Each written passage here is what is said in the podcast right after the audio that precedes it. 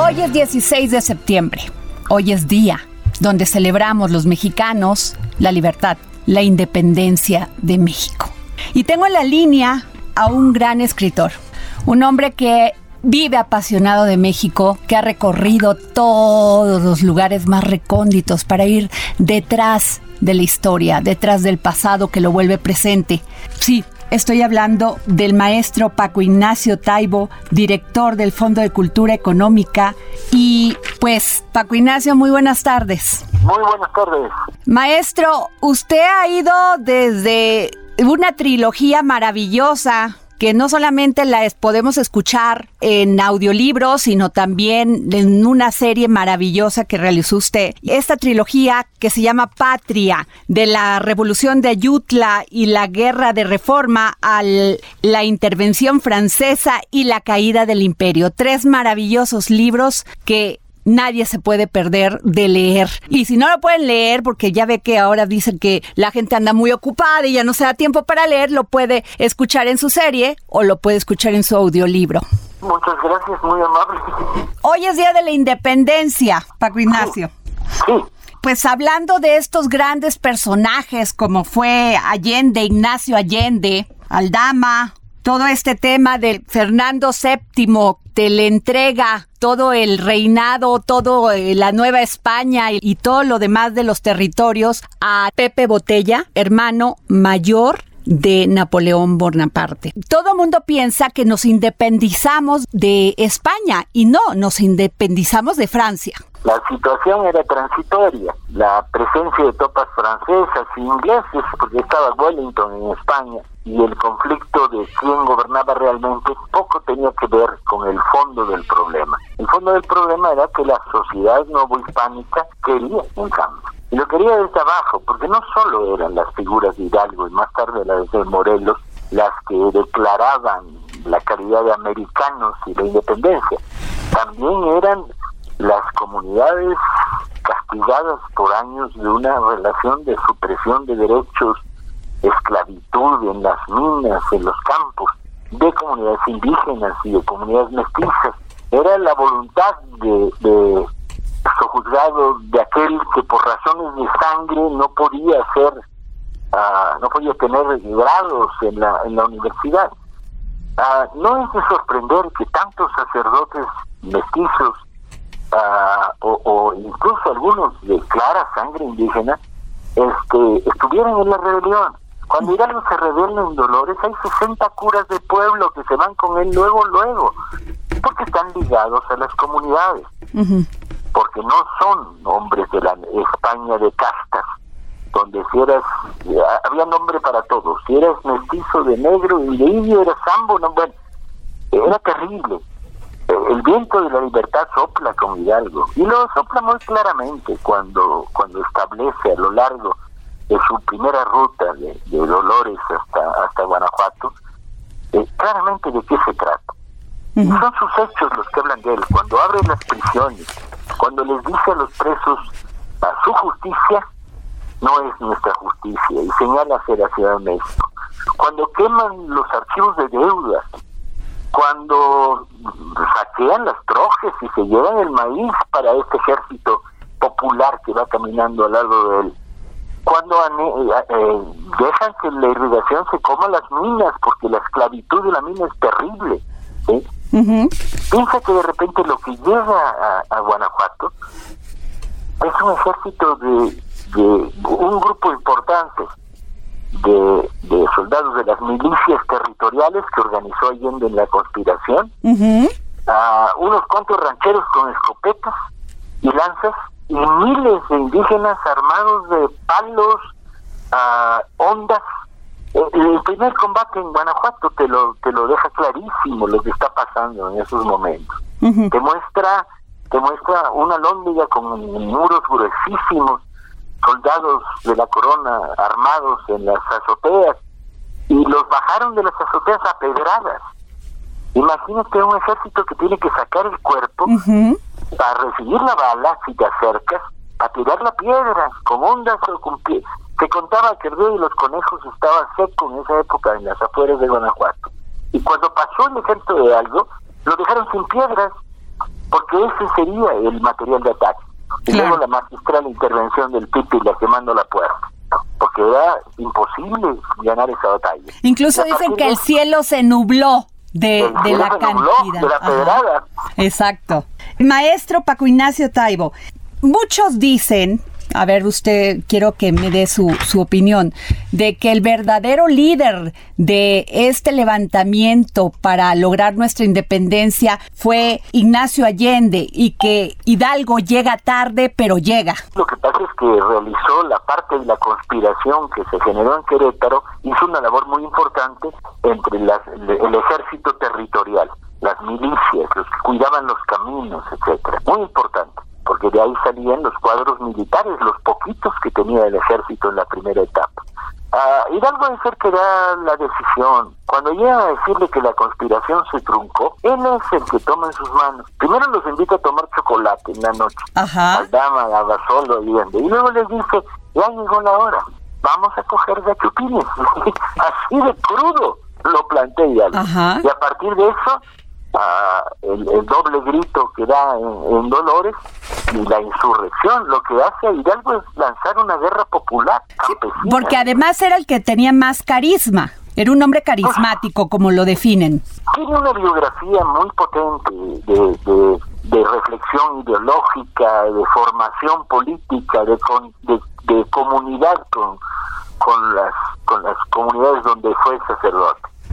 Y luego, pues, cuando va recorriendo su biografía, ves que, que trata de un hombre ilustrado, muy curiosamente ilustrado, que habla, que habla siete lenguas, no solo español, francés, italiano y latín, también habla lenguas indígenas.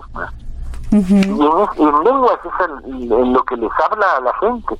Este personaje yo creo que es fundamental para entenderlo y seguirlo. Admite una reflexión crítica, pero absolutamente amorosa de nuestra parte. Ajá. Como bien dice maestro, era un lector de los enciclopedistas ingleses. Este, y desde luego ilustrado. No hay que olvidar que fue el primer traductor de, de Voltaire. No, no, no, me, me, estoy equivocando. Fue el primer traductor de Lavaro de Molière para hacer una significación en patio de iglesia. estaba prohibido por la Inquisición. ¿Nos puede contar, maestro Paco Ignacio Taibo, cómo se da? Porque tengo aquí una anécdota que cuando eh, toman preso a Ignacio Allende, él confiesa que ya había 1.500 conjurados, o sea, ya había 1.600 personas claves para llevar a cabo este movimiento. Sí y no, porque al caer la conspiración de Querétaro, que cae con una movida policíaca de lo más sencilla, Ajá. sí, este, mm, la mayoría de los conjurados se achicaron y quedaron los del Bajío. Los del Bajío. Afortunadamente, que es los que reúne Allende Hidalgo en la primera etapa. Aldama. Aldama y Abasolo, aunque ellos estaban por huir y no por avanzar. Es muy curioso la manera como la historia ha tratado a algunos personajes. Usted al principio me hablaba de Wellington y ¿Qué tan cierto es que Wellington, al ver esta situación de que España y Francia estaban unidos en este tema, en esos momentos le tenían miedo a Napoleón Bonaparte y esto de Fernando VII que cede la, la corona española, ¿qué tan cierto que Wellington estaba preparándose también para atacar México en ese momento? Lo que sí es cierto es que hay un comentario suelto de Wellington a raíz de que recibió información sobre la batalla de Cuautla que dirigió Morelos. Ajá. Y tenía gran admiración con la información que recibió. Imagínate lo que llegaría al otro lado del mundo, de lo que Morelos había hecho en, en Cuautla y es la único registro que tenemos. Maestro, había unas reuniones que se llevaban en la calle de Donceles y hay una mujer que es poco mencionada en el tema de la independencia, Mariana Rodríguez del Toro. Hay algunos libros interesantes que salieron últimamente sobre la participación de mujeres de las mujeres, en el proceso de, independencia. Y ahí encontré algunas cosas notables, como que una capitana del ejército de, de Morelos era mujer y dirigía una guerrilla de 17 hombres o la labor de las mujeres en lo que se llamó los Guadalupe, que era una conspiración que había en la Ciudad de México. Exacto. Apoyando a los insurgentes. Que hacían tertulias y ahí... ahí tertulias este, y más que eso, hacían su versión. Este reclutaban personas, tenían armas, todo. Dinero. Ajá. Maestro de Santana, ¿qué me puede usted decir? Que si usted da brincos en la historia a esa velocidad, yo me voy, yo me voy más lento. A ver, entonces, a ver, estamos, porque yo quiero hablar de su... no, no tengo problema. Para mí Santana es un personaje absolutamente turbio, oportunista, que primero combatió del lado de los gachupines, es igual que Iturbide. Iturbide se cuenta que fue el proclamador de la independencia, pero no se cuenta, no se cuenta que detenía a esposas de insurgentes y las tenía secuestradas bajo amenaza de muerte si sus esposos seguían en la guerrilla en el Bajío, o que combatió contra Hidalgo en Monte de las Cruces, o que hizo negocios turbos, turbios en esa época protegiendo caravanas de comerciantes ricos contra las guerrillas insurgentes. Pero bueno, queda mucho por contar. Maestro, esta trilogía de Patria, y hablando esto de los brincos de la historia, de la revolución de Ayutla a la guerra de reforma, usted estuvo en Calpulalpan, yo vi su serie. Claro que estuvo en estuvo en Calpulalpan, ha, recorrido. ¿Cuánto tiempo le llevó primero hacer esta trilogía? Y luego la película. Y luego la, la, serie. Ajá cuánto me tomó años, porque además me gustaba estar sobre el terreno, viendo los fuertes en Veracruz, luego viendo dónde Juárez fue tabaquero en el exilio en Estados Unidos, luego viendo dónde estuvo encerrado en Ulúa, luego subiendo a los campos de batalla de, de Zaragoza, recorriendo con minucia, pues años, pero muy placentero, tengo que decir.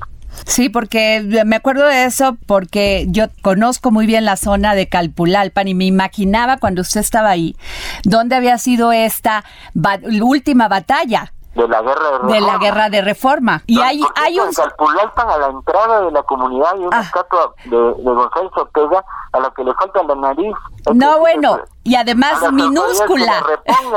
minúscula para lo que representó. Es la entrada de la entrada de los liberales a México, a la Ciudad de México. el hombre que dirigió la segunda batalla de Puebla contra los franceses.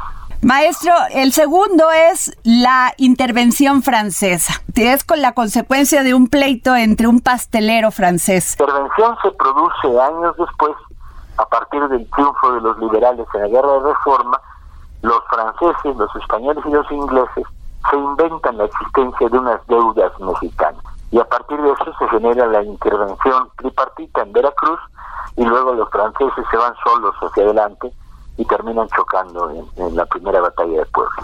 Y terminamos esta trilogía con la caída del imperio. Sí. ¿Me puede...? Te diga que ganamos y ahora ahora. Muchos dicen que fue injusto que también muriera con Maximiliano Miramón. Ah, pues no veo de dónde fue injusto, porque si bien Maximiliano era un príncipe extranjero que se había inventado el derecho de regir México, Miramón tuvo la desgracia de haber sido presidente conservador de México y luego la peor, haberse puesto al servicio de un ejército de intervención que era el francés. Después de tantos años, y eso se lo pregunto a usted porque pues, todo su bagaje cultural es, después de tantos años y haber pasado tanto como una independencia, como una guerra de reforma, como una revolución, realmente muchas de estas cosas que por las que se lucharon, por las que murieron muchos hombres y mujeres, ¿cómo definiría el México de ahora? Yo diría un México donde la injusticia no ha desaparecido, pero estamos caminando para erradicarla. Un México en proceso de cambio, muy sano, por cierto, y ya muy esperado y muy necesario. ¿Y tiene planeado hacer otra trilogía como esa? No, no, de, de 20 Satán maldito. Una trilogía que toma 10 años, no voy a tener tantos años en mi vida. Sí voy a escribir sobre algunos otros temas mexicanos, pero no, no del tamaño de Pato. ¿Y esperamos series también? Sí, posiblemente sí. En cuanto ceda la pandemia, a lo mejor podemos hacer alguna serie de televisión. Pues muchas gracias, maestro. Gracias por tomarnos la llamada para el dedo en la llaga. Hasta luego. Gracias, hasta luego. El dedo en la llaga.